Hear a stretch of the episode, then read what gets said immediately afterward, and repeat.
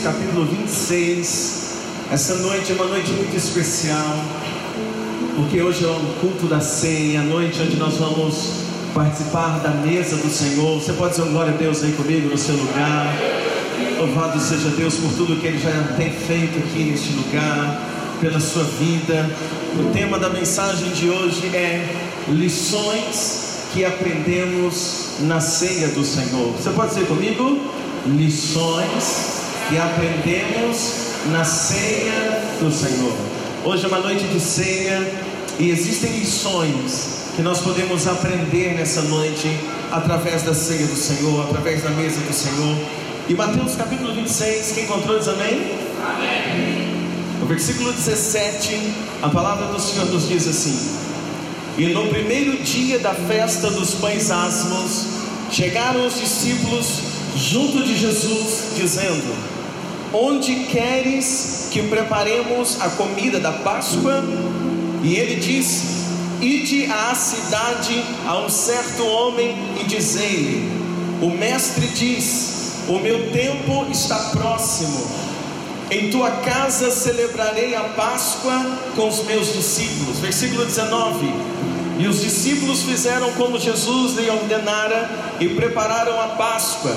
E chegada a noite, assentou-se à mesa com os doze.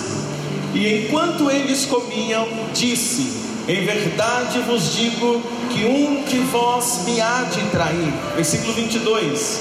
E eles, entristecendo-se muito, começaram um por um a dizer-lhe: Porventura sou eu, Senhor? Versículo 23. E ele respondendo disse: O que mete a mão comigo no prato, esse há de me trair. Em verdade, o filho do homem vai como acerca dele está escrito: Mas ai daquele homem por quem o filho do homem é traído. Bom seria para esse homem se não houvesse nascido. E respondendo Judas, que o traía, disse: Porventura sou eu, mestre? E disse Jesus: Tu o disseste. Versículo 26. Enquanto comiam, Jesus tomou o pão e, abençoando-o, o partiu e deu aos seus discípulos e disse: Tomai e comei, isto é o meu corpo.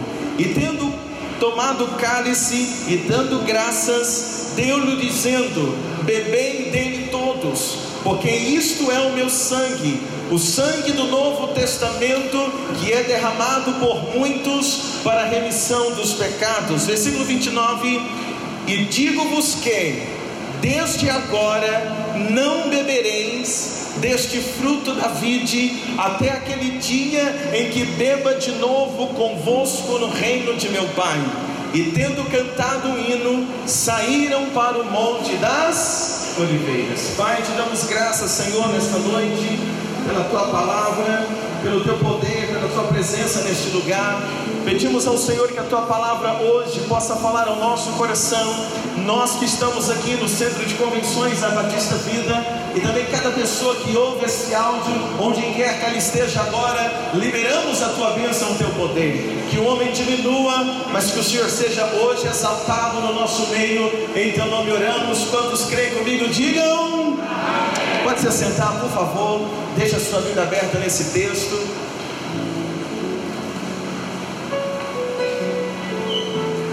Irmãos, hoje é o primeiro domingo do mês, e todo o primeiro domingo do mês, nós separamos esse domingo para participarmos da ceia do Senhor. Diga comigo, ceia do Senhor.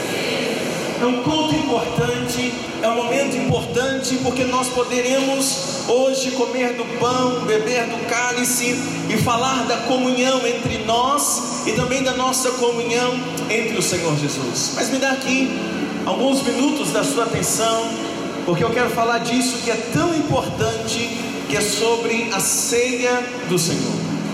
A ceia, irmãos, ela tem um significado tão importante para a vida cristã esse momento que nós vamos participar daqui a pouco da ceia, ela tem, um, ela tem uma importância tão grande para a vida dos cristãos. É tão importante que não nos dá o direito de não participar dela. Preste atenção no que eu quero dizer para você esta noite. Você que está aqui. A ceia é tão importante para a vida cristã que ela não nos dá o direito de não participarmos dela. Ela é tão importante que eu não tenho o direito de pensar, eu vou ou não vou, participo ou não participo, sei ou não sei, não. Ela é tão importante para a vida cristã eu preciso participar da ceia todos os meses. Eu preciso estar na ceia, participar desta comunhão todos os meses que ela é colocada diante de mim. Por quê? Porque há uma importância, há um simbolismo muito grande, uma relevância importantíssima da ceia para nós cristãos. Alguém crê comigo? Diz amém aí esta noite. E por quê? Porque a ceia não me dá a opção de não participar dela. A ceia não me dá a opção de não participar, porque a ceia, ela é uma ordem. A ceia não foi sugerida, não é uma sugestão de Jesus para a igreja. Jesus não deixou uma sugestão assim, olha, eu sugiro que vocês participem da ceia, não. A ceia é uma ordem, a ceia é uma ordenança de Jesus para a igreja. Houve um tempo, irmãos, que a ceia era considerada tão importante, tão séria no meio dos cristãos, que algumas denominações chamam esse momento de Santa Ceia.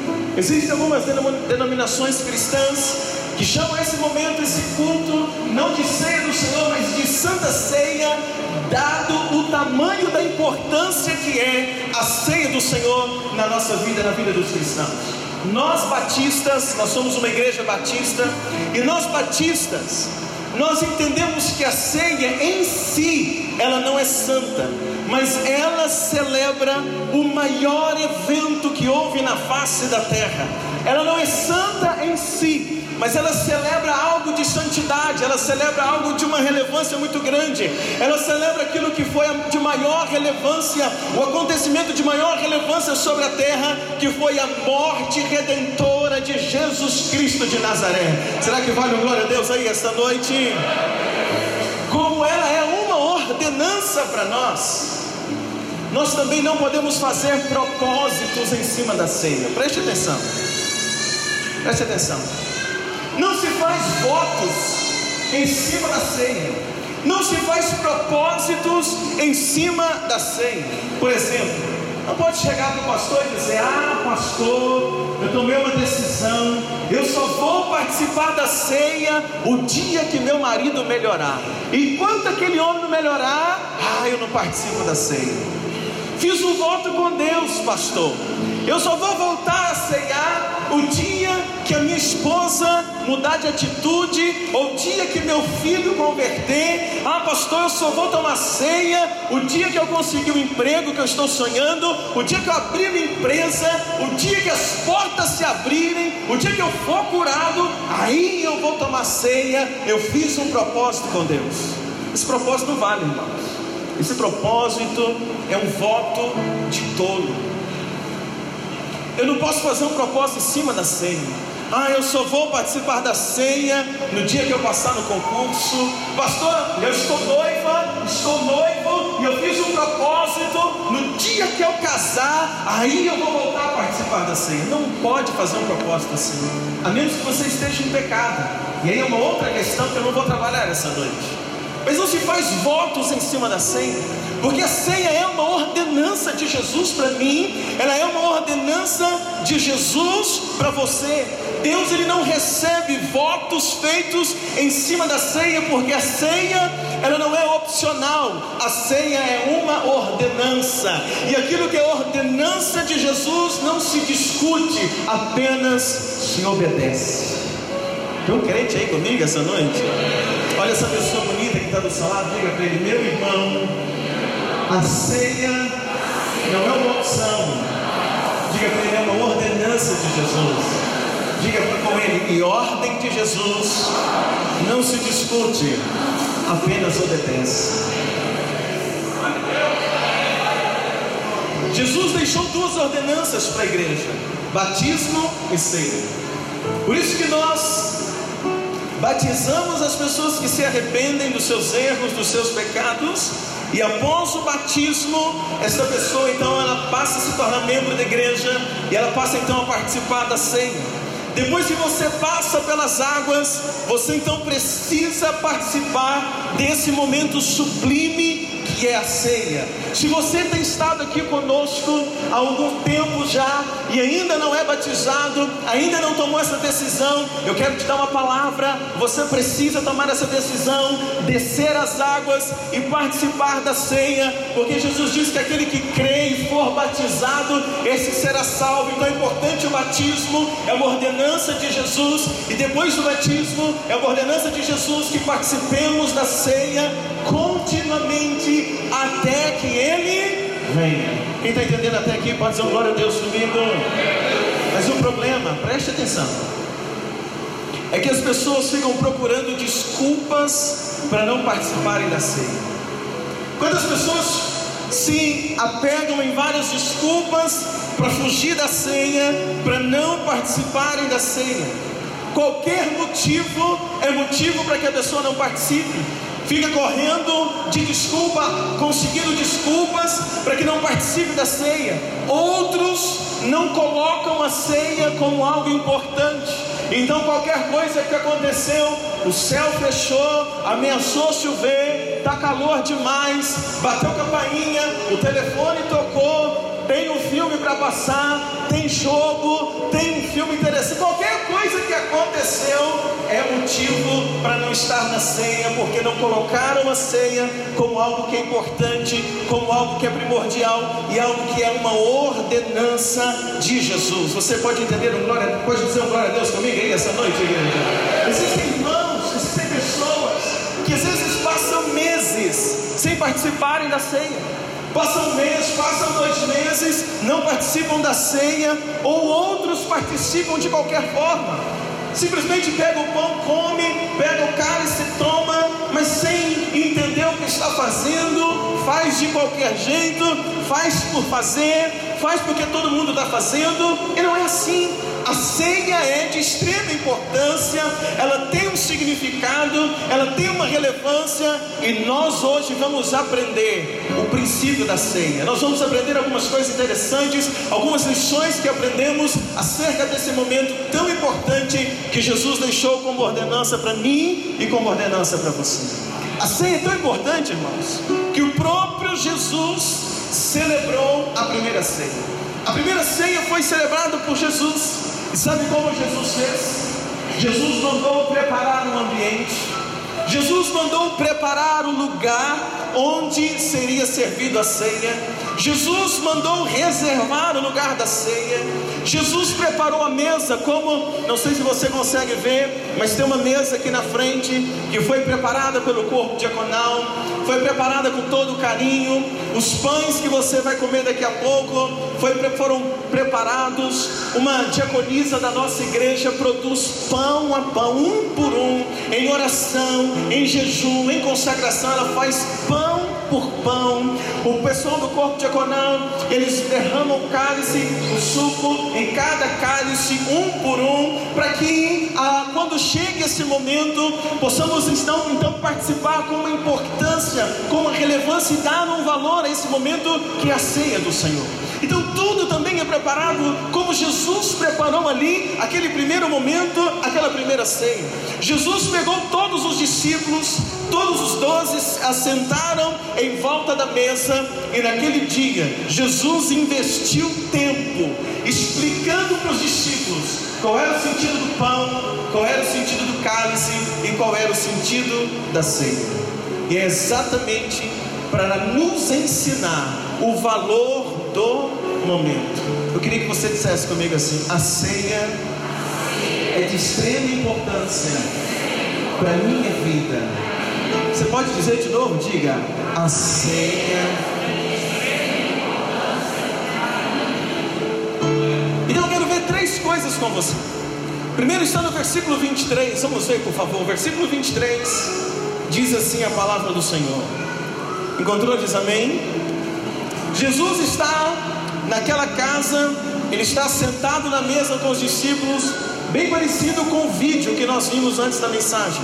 E no versículo 23 diz assim: E ele, Jesus, respondendo, disse: O que mete comigo a mão no prato, esse é quem há de me trair.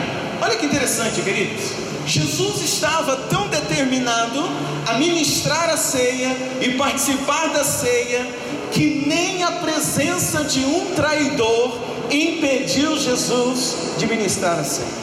Quando Jesus prepara a ceia e ele vai ministrar a ceia, ele tem sentado do lado dele, ao lado de Jesus, tem um homem que é o traidor, Judas Iscariotes, está sentado junto de Jesus, está sentado ao lado de Jesus. Judas Iscariotes é o traidor, é aquele que vai trair Jesus, e nem mesmo a presença de um traidor do lado inibiu ou impediu Jesus de participar da ceia, impediu Jesus de ministrar a ceia aos seus discípulos. Olha que coisa interessante, irmãos. Jesus se assenta na mesa e quem é que vem e assenta exatamente do lado dele? O traidor. Se tivesse hoje um traidor aqui no nosso meio e sentasse bem do seu lado para, participar da hora da ceia, como que você ia reagir? Se sentasse do seu lado alguém que você sabe que está planejando contra você, alguém que você sabe que está aprontando contra você na hora da ceia, ele vem e senta do seu lado, como é que você iria reagir? Judas tem tudo programado para trair Jesus. E na hora da ceia, Judas vem e senta exatamente do lado de Jesus. Jesus sabia que Judas iria traí-lo. Judas já tinha tudo preparado para aquele momento de traição, mas mesmo com o traidor estado, estando assentado ao lado de Jesus, isso não foi impedimento para que Jesus participasse da ceia e para que Jesus ministrasse a ceia aos seus discípulos. E aqui eu aprendo duas coisas. Primeiro, a importância da ceia para Jesus. Nem mesmo tendo um traidor, impede Jesus de ministrar aquela ceia, de estar naquela ceia. Segunda coisa que eu aprendo aqui, igreja, é que eu não posso deixar de fazer aquilo que é o meu projeto, eu não posso deixar de realizar um sonho, eu não posso deixar de realizar algo que está no meu coração, eu não posso deixar de realizar algo que eu planejei por causa de um traidor. E aqui vale a pena hoje uma pergunta para a gente pensar. Deixa eu fazer um parênteses aqui nesta mensagem. Antes de voltar para os elementos da ceia, deixa eu fazer um parênteses. Vale a pena a gente pensar hoje numa pergunta: O que você deixou de fazer por causa de um traidor?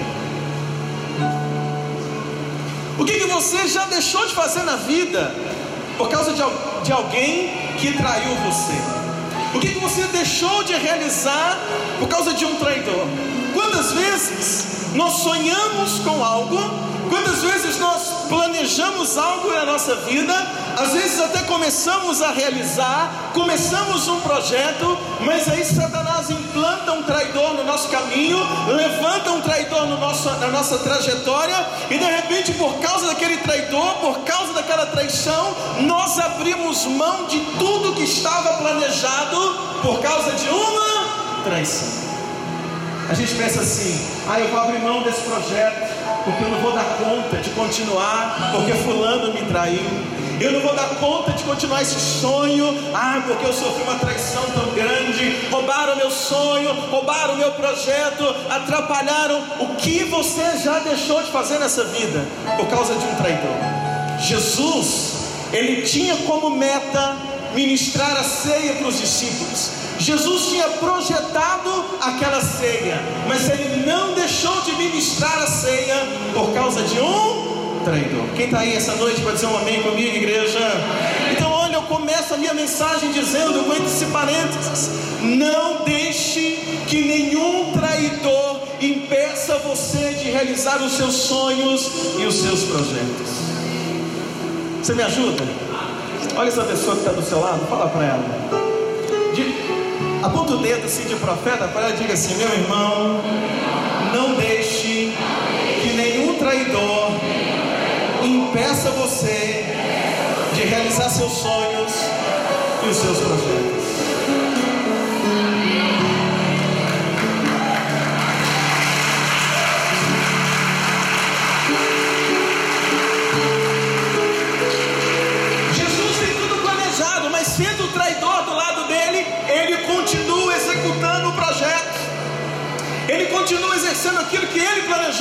Sonhou. Judas era o traidor, mas Judas teve que assistir Jesus fazendo tudo aquilo que ele tinha planejado. Jesus não alterou nada por causa de um traidor,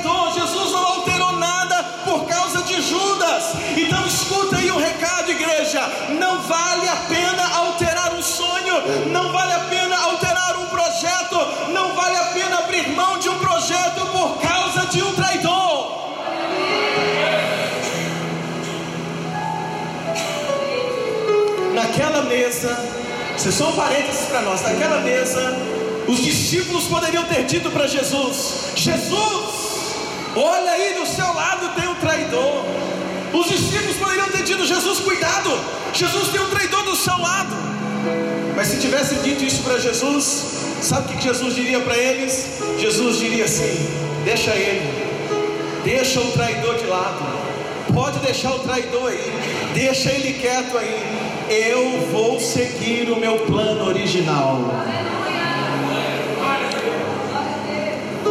Você pode dizer comigo isso? Diga comigo, deixa o traidor de lado. Eu vou seguir. Diga mais alto, diga, deixa o traidor de lado.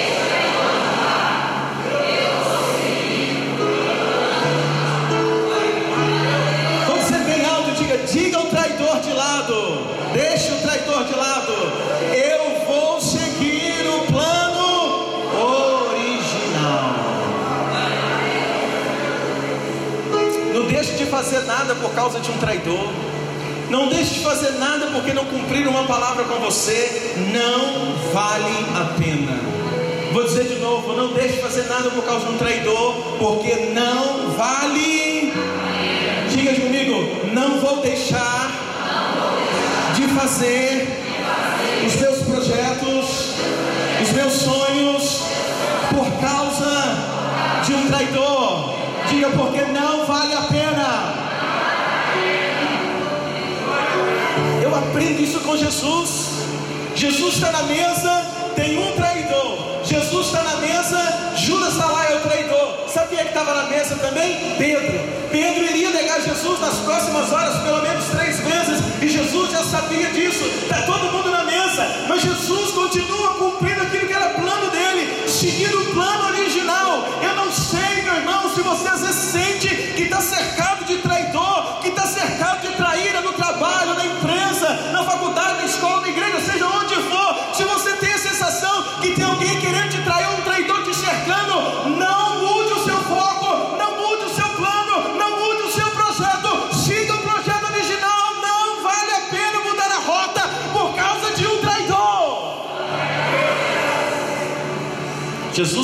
Que ele tinha para fazer. Ele ministra a ceia. Então deixa eu voltar. Pensa comigo então o que tem, o que tem na ceia. Nós temos na ceia pelo menos dois elementos: o pão e o cálice, ou o vinho. Nós temos o pão e o cálice. Diga comigo: pão e o cálice.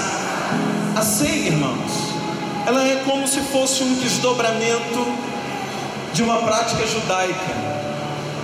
A prática judaica era a Páscoa. Tanto é que Jesus chama os discípulos para celebrar a Páscoa. Então a ceia é um desdobramento da Páscoa. Muito do que nós vivemos na igreja, muito do que nós fazemos na igreja, muitas das coisas tem uma origem judaica. Até porque o berço do cristianismo é o judaísmo.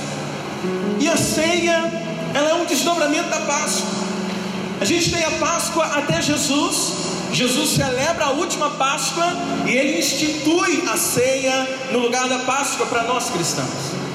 E Jesus então ele chama os seus discípulos, preste atenção, para aquele momento que é um momento especial, é o momento da ceia. Seria a última Páscoa, mas também seria a primeira ceia. E ali naquela mesa tem ali o pão e tem ali o cálice, ou seja, tem o vinho. E com aqueles dois elementos que Jesus escolheu para a ceia, Jesus vai ensinar duas coisas preciosas para os seus discípulos através daqueles elementos. A primeira coisa que Jesus ensina, ele pega o pão, olha comigo no versículo 26. Quando você encontrar, você diz amém. Versículo 26. Mateus 26, 26. Encontrou também aí no seu lugar?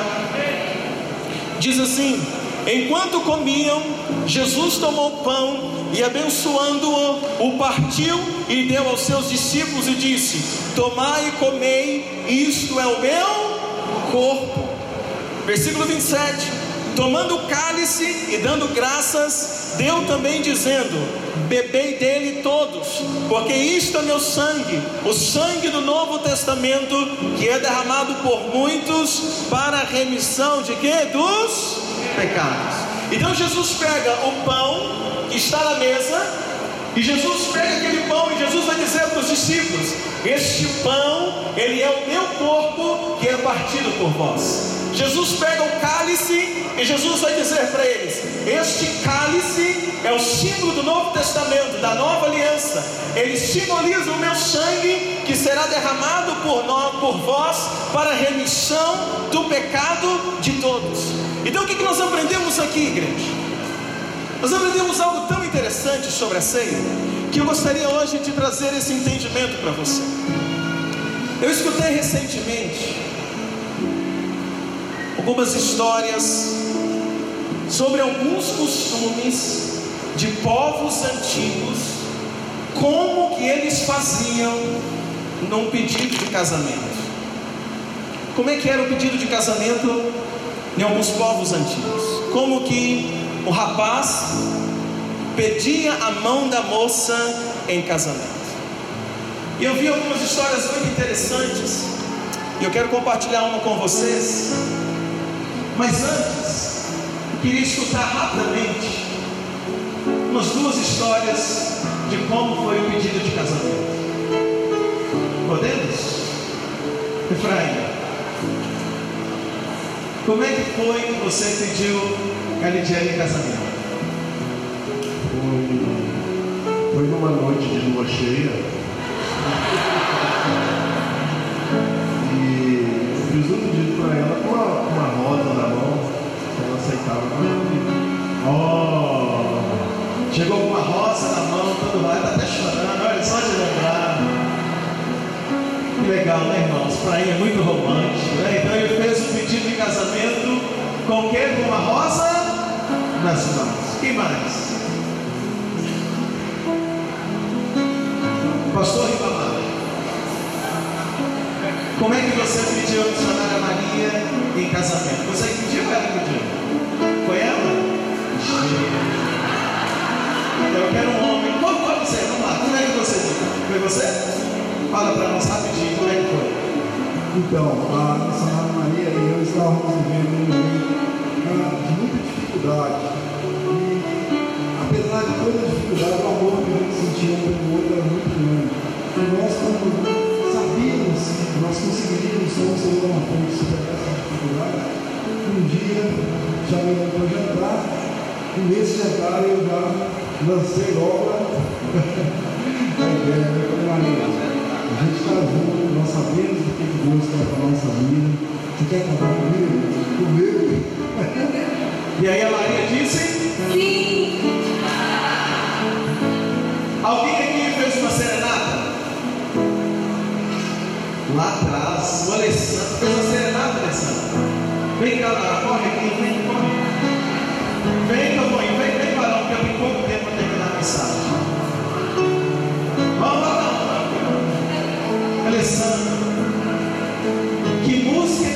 cantou para Roseli?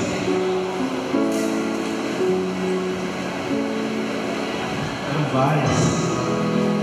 Porque demorou assim, para dizer assim? de jeito nenhum.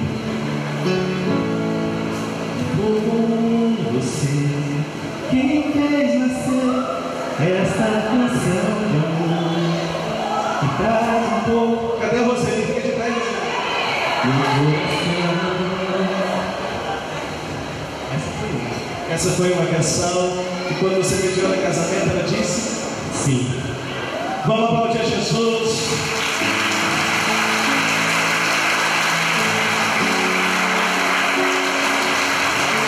Esse povo da Batista Vida é muito romântico. Amém, amém, igreja? Nós temos vários ou várias maneiras de pedir, mas uma, uma moça em casamento. Às vezes alguém mais romântico já chega com a aliança, se ajoelha no pé da moça e diz: Quer casar comigo? Nessa igreja. Outro chega com a flor, como o Fraim fez. Um outro leva para jantar, como o pastor Ribamar fez. E o Alessandro usou do dom que ele tem e ele cantou uma canção para Roseli e pediu ela em casamento. Agora olha para mim. Dentre, assim como nós temos várias formas de pedido de casamento, escuta isso aqui comigo. Dentre também várias formas de um pedido de casamento numa cultura judaica, havia uma forma que funcionava assim. Preste atenção. O rapaz, quando queria namorar, ou perdão, queria casar com uma moça, escolhia a moça com a qual ele iria casar, ao invés dele pedir para a moça em casamento, ou ao invés de fazer, de ir no pai da moça e pedir, na nossa cultura a gente pede para o pai. Eu tive, por exemplo, que bater um papo sério com o irmão Altamiro. Cadê ele? Tá aí? Tá não? Tá ele ali, ó. Olha o homem que deixou casar com a pastora Dani. Fique de pé, irmão Altamiro. É. Graças a Deus ele disse sim, irmãos. É. Mas a nossa cultura, Normalmente nós vamos ao pai da noiva e pede a mão da noiva em casamento, é assim, Agora, há um costume, ou um doce, é um entre vários, onde que o pai, o, o jovem, preste atenção, o rapaz, ao invés de ir no pai da noiva, o rapaz ele procura o seu pai, ele vai no pai dele e ele disse para o pai: Pai, eu estou gostando da moça tal, eu escolhi ela para casar e eu gostaria que o Senhor me permitisse casar com aquela moça. Olha que coisa interessante. Isso era uma das formas. Ao invés de ir na noiva, na moça ou de ir no pai da moça, primeiro ele precisava da aprovação do pai. Quando ele pedia ao pai e o pai aprovava, preste atenção nisso. O pai então entregava para o seu filho um cálice com vinho ele colocava na mão do filho um cálice, para que aquele filho, então, em posse daquele cálice, ele pudesse ir até a noiva. Aquele jovem que pedia permissão do pai, ele pegava então o cálice que ele recebia do pai, ele ia até a moça, e quando ele chegava perto da moça, ele oferecia aquela taça, aquele cálice cheio de vinho, oferecia à moça, dizendo à moça: Olha, essa taça, esse cálice, foi o meu pai que me deu, eu tenho a bênção do meu pai para casar com você. Um bom exemplo que nós temos na Bíblia é de Sansão. Quando Sansão quis casar com uma moça da cidade de Tina, ao invés de ir lá pedir o pai da moça, a mão da moça em casamento, ele volta na casa dos seus pais e Sansão conversa com seu pai e ele pede para o pai dele ir com ele até a cidade de Tina para pedir a mão da moça casamento. É uma prova de que isso era um dos costumes. Sansão, ele não vai sozinho, o pai vai junto com ele para pedir a mão da moça em casamento. E existe algo tão interessante nisso, queridos. Porque com aquele cálice cheio de vinho, com aquele cálice cheio daquele vinho, quando o rapaz chegava perto da noiva, ia até a noiva, ele dizia algumas palavras para a noiva, como por exemplo, ele dizia assim para a noiva ou para aquela moça, ele dizia assim para ela: Olha, esse cálice, ele representa toda a minha vida. O cálice era o simbolismo da vida, que simbolizava a vida do jovem. Então ele chegava para a moça e dizia assim: Esse cálice simboliza a minha vida, esse cálice simboliza o meu amor por você, esse cálice representa uma aliança que eu quero ter com você. Deixa eu representar isso bonito. Deixa eu convidar aqui a pastora Dani, vem cá, amor. Isso, vem, vem por aqui.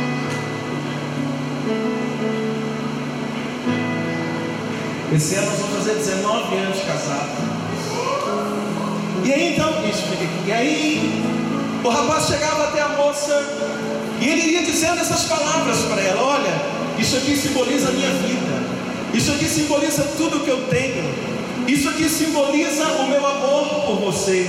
Então o rapaz que tinha recebido o cálice do pai dizia para a noiva, ou dizia para a moça: Quer casar comigo?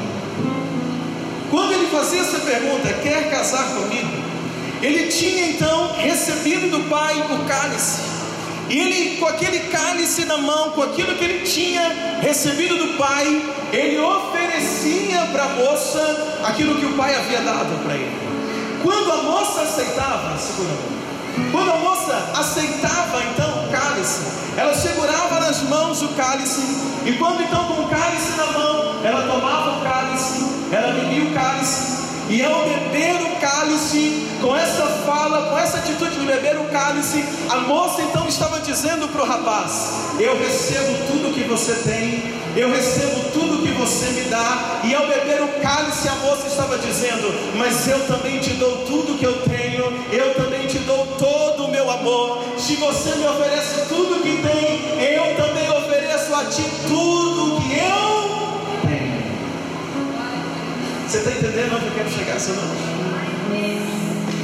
Então a moça ficava com cálice, tomava, oferecia, ou dizia, ao tomar, ela está dizendo que aceitava tudo aquilo do rapaz, mas também ela estava oferecendo a ele tudo aquilo que ela tinha. Quando Jesus estava na ceia, preste atenção, e Jesus está sentado com os discípulos, a Bíblia diz que Jesus pega o cálice, Jesus ele enche o cálice daquele vinho e Jesus então ele vira para os discípulos e ele diz para os discípulos assim: ele diz para os discípulos: Olha, este cálice é aliança do Novo Testamento.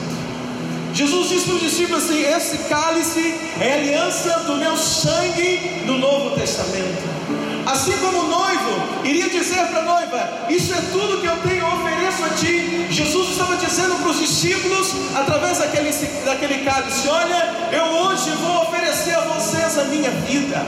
Eu hoje ofereço a vocês tudo que eu sou. Eu hoje ofereço a vocês tudo que eu tenho. Eu hoje ofereço a vocês toda a minha vida. Eu ofereço a vocês que têm uma aliança comigo. Eu recebo vocês e eu quero que vocês me recebam assim como eu estou recebendo vocês através desse cálice. Então, quando Jesus está estendendo a mão com o cálice para os discípulos, Jesus estava convidando os discípulos para terem uma aliança com Ele. Olha que coisa interessante, queridos. Jesus então está dizendo através do cálice: Jesus está dizendo assim: Eu vou oferecer a minha vida para vocês. E aí, irmãos, nós precisamos aprender uma coisa esta noite. Porque cada ceia que nós participamos, nós bebemos o quê? Nós bebemos o quê? O cálice. Nós precisamos entender o que é o cálice. Quando o corpo diagonal, quando o corpo diagonal ele passa e serve para você o cálice. Quando o corpo diagonal passa aqui no primeiro domingo e vai um por um e oferece a você o cálice oferece a você o cálice da celebração, da celebração da ceia. E quando você pega o cálice das mãos do corpo diaconal, quando você recebe esse cálice, você está dizendo para Jesus: Jesus, eu recebo a sua oferta. Jesus, eu recebo o seu sacrifício. Quando você pega o cálice, é como que recebeu o cálice do noivo, ela estava dizendo para o noivo: Sim, eu recebo o seu sacrifício, sim, eu recebo a sua vida, sim, eu recebo o seu amor. Nós, a igreja, quando pegamos o cálice, nós estamos dizendo para Jesus: Sim, Jesus, eu aceito sacrifício, eu aceito a sua vida, eu aceito o seu amor. Mas quando chega na hora da ceia e nós bebemos o cálice, nós estamos dizendo: Senhor, eu recebo tudo que o Senhor tem para mim, mas eu também te ofereço tudo aquilo que eu sou, eu também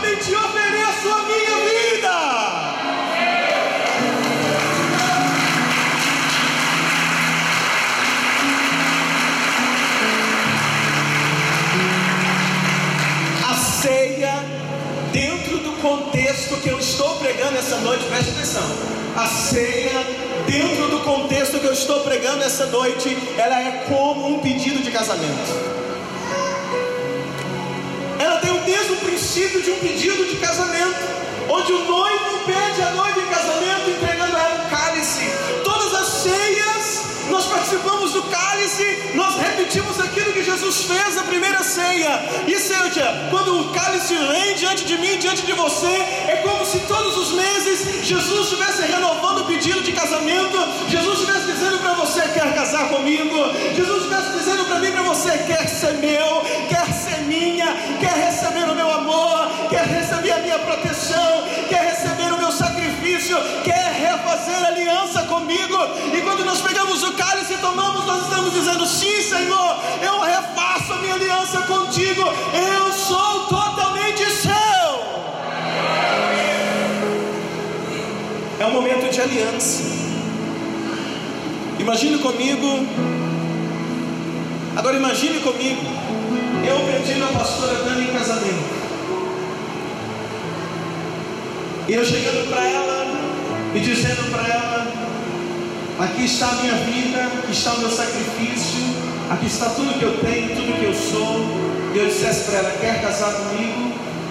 E ela respondesse para mim assim: Sim, eu quero mas eu serei 80% seu, 80% sua.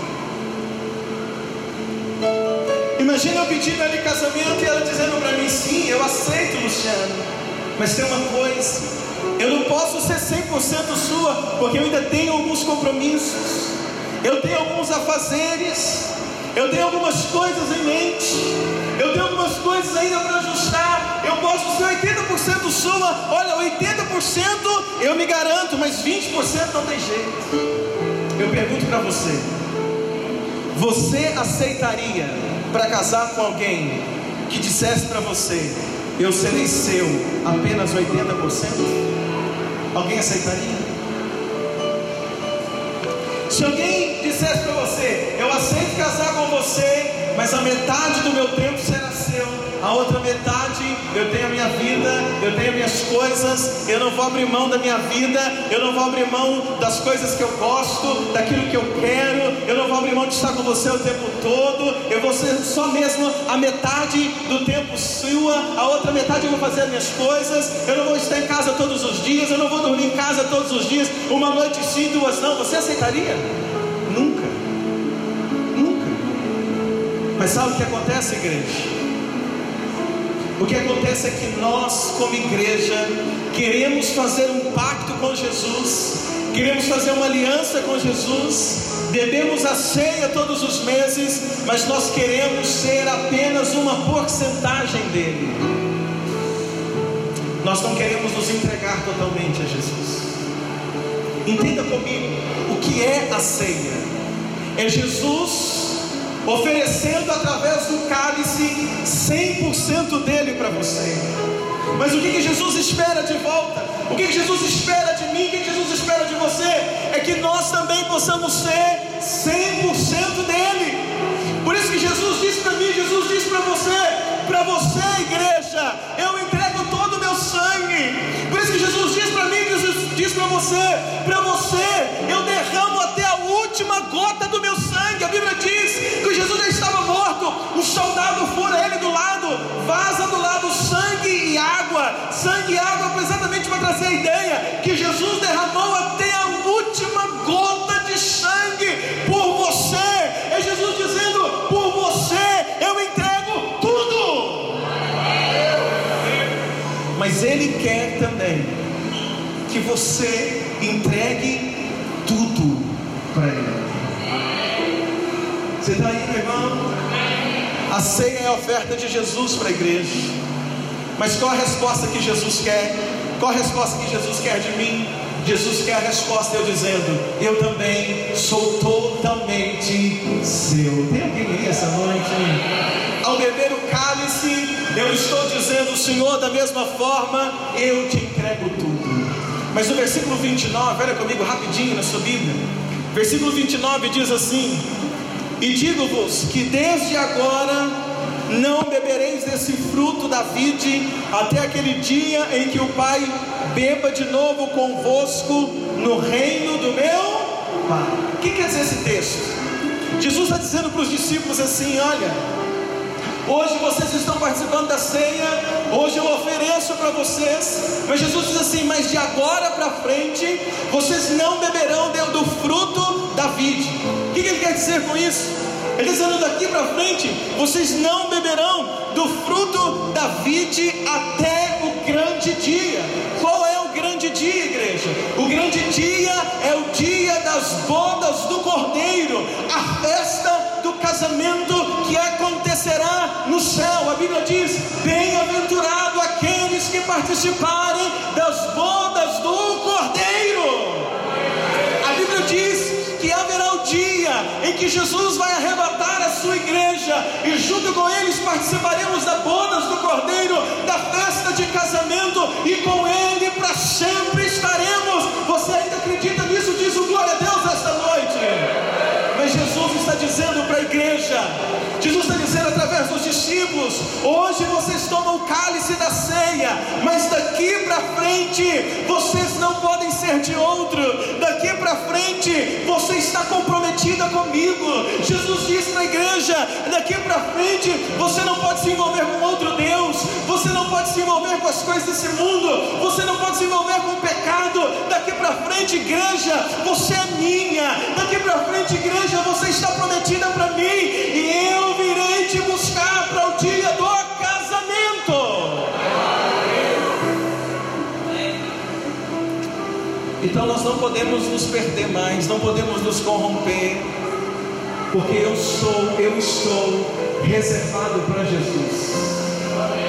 Alguém aqui comigo, Senhor? Diga comigo,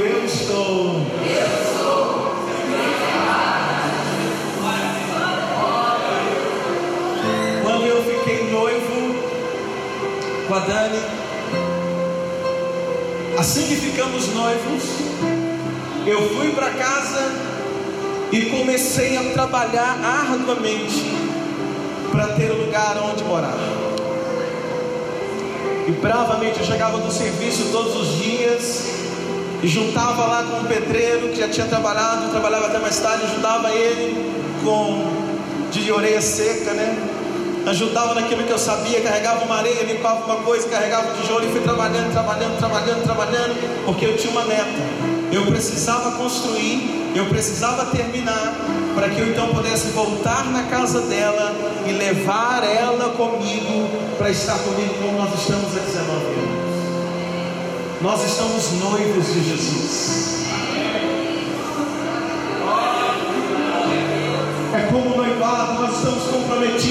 Nós tomamos o cálice e dizemos: Eu não sou de mais ninguém, eu sou apenas teu, Senhor. E o que Jesus fez? Diz a Bíblia que ele voltou para o Pai e ele disse: Eu vou para o Pai preparar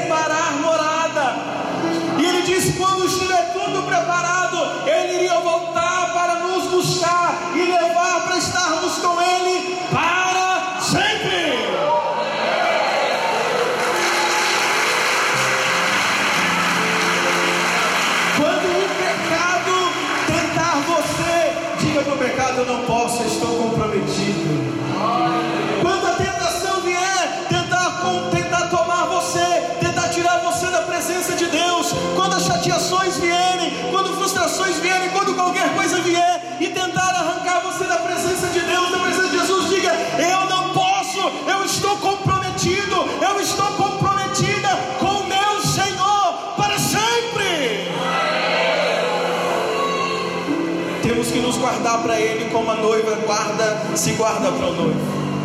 E para terminar, sabe o que é o problema dos nossos dias? O problema dos nossos dias é que nós vivemos dias onde as pessoas estão partidas.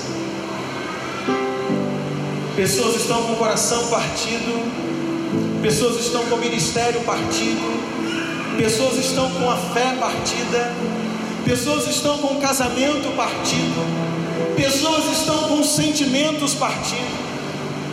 O problema dos nossos dias é que às vezes a gente vem para o culto como hoje, ceia, mas partido.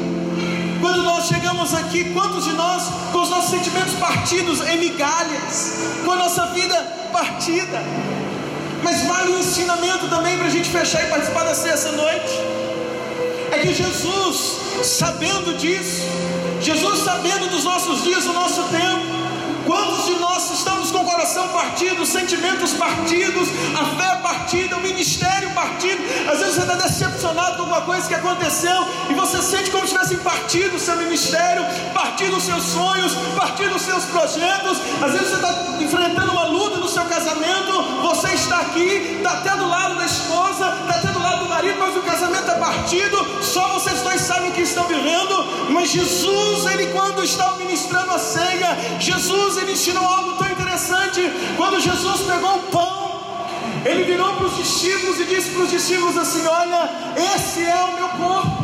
Esse simboliza o meu corpo. E Jesus disse para eles: Eu, que esse, esse pão simboliza o meu corpo, mas eu estou partindo ele por vocês. O meu corpo está sendo partido. Jesus começou a partilhar o pão e ele foi partindo de pedaço em pedaço e dizendo para os discípulos: se vocês estão partidos, dizendo para mim e para você, se a sua vida está partida, se a sua fé está partida, se o seu casamento está partido, se os seus sentimentos estão partidos, Jesus na ceia, ao partir do pão, ele diz assim: meu filho, eu te entendo, minha filha, eu sei que você está passando, minha filha, eu sei que você está sentindo, porque eu também fui partido por sua causa,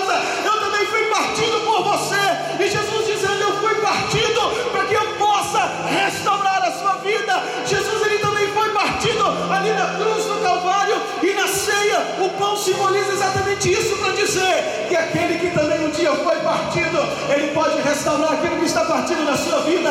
Ele pode restaurar a sua fé que está partida. Ele pode restaurar o seu casamento que está partido.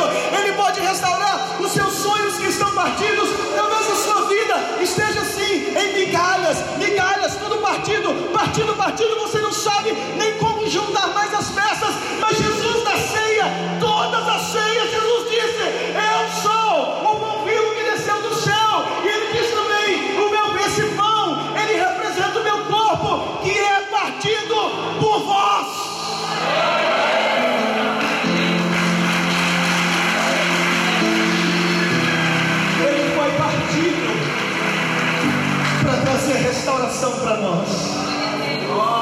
foi moído naquela cruz, moído em pedaços.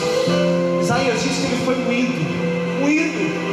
E o próprio Jesus diz: Esse pão representa o meu corpo, não é o meu corpo, mas representa, porque é partido por vocês. Quando a gente chega na ceia, às vezes a gente chega na ceia partido. Mas Jesus, a cada ceia, Ele está dizendo: Hoje é uma noite de restauração para a sua. Eu vou dizer de novo. Quantas vezes a gente vem para a ceia partido, mas na ceia Jesus tem uma mensagem dizendo para mim e para você: hoje é o dia de restauração. Se você está com a vida partida, a fé partida, ministério, você sente que acabou, está partido. Jesus está dizendo para você: não se desespera, eu também fui partido por você. Hoje eu posso restaurar a sua vida. Hoje nessa ceia eu posso restaurar você. Então, igreja, hoje nós vamos participar dessa ceia. Que tem como princípio o pão que foi partido, o corpo que é partido, para restaurar áreas da nossa vida que é partida. Nós vamos participar da ceia, os diáconos podem vir, que tem um cálice, que é a oferta de Jesus do noivo para você que é a igreja, que é a noiva, é Jesus que entregou tudo por nós, tudo por você, para que você também possa hoje dizer: Senhor, eu também sou totalmente seu. Tem um crente aí comigo essa noite, igreja? Lembra quem estava sentado na mesa? Judas. Lembra quem estava sentado na mesa? Quem está aí? Lembra quem estava sentado na mesa? Judas. E o que era aquilo? Por que, que Judas, o traidor, estava sentado na mesa? Porque Jesus estava dando a ele uma chance. Pedro está sentado na mesa, mesmo sabendo, mesmo Jesus sabendo que Pedro vai negar, mas ele está lá, porque Jesus quer dar uma chance. Esta noite, esta ceia, ela pode ser uma chance para você. Olha para mim. Essa ceia, ela é uma chance para mim, ela é uma chance para você. Talvez você veja que hoje, já com alguma decisão tomada, talvez você veja que hoje você estava tão partido de decisão pronta. Jesus está dizendo para você: não, reveja, eu também fui partido. Hoje eu vou restaurar a sua vida. Hoje eu vou restaurar a nossa aliança. Hoje eu vou restaurar a nossa comunhão. Se você, por algum motivo, se perdeu, se corrompeu, se desviou do caminho, Jesus hoje, Ele está oferecendo para você mais uma vez o cálice. Eu queria que você pudesse ficar de pé